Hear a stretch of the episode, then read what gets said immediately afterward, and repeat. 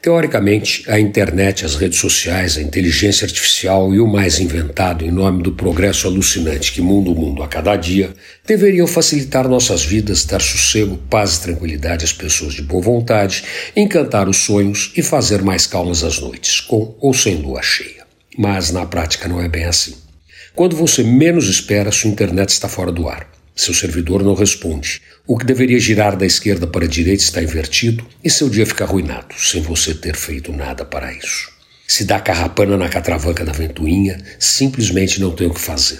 É entregar a alma a Deus, porque o computador, este, até que o santo dos computadores escute suas preces, vai fazer o que quiser, que é tudo que você não quer e não tem jeito. Pode chamar o arcanjo São Miguel, o preto forte do terreiro de baixo, Exu, da Gautama, Tupã, Ayara, quem você quiser, não tem o que fazer. A carrapana é mais forte e inverte a ventoinha, com consequências dramáticas, capazes de iniciar a Terceira Guerra Mundial só porque você ousou enfrentar o Deus Máquina, o computador e seu séquito, na hora que ele estava fazendo a cesta porque o calor do Saara se espalhou pelo planeta.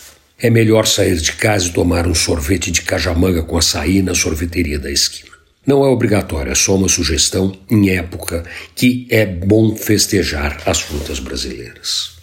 Mas é você quem sabe. Também pode assistir um treino do São Paulo Futebol Clube e ver de perto o talento de seus craques. Quem é São Paulino sabe o que isso quer dizer.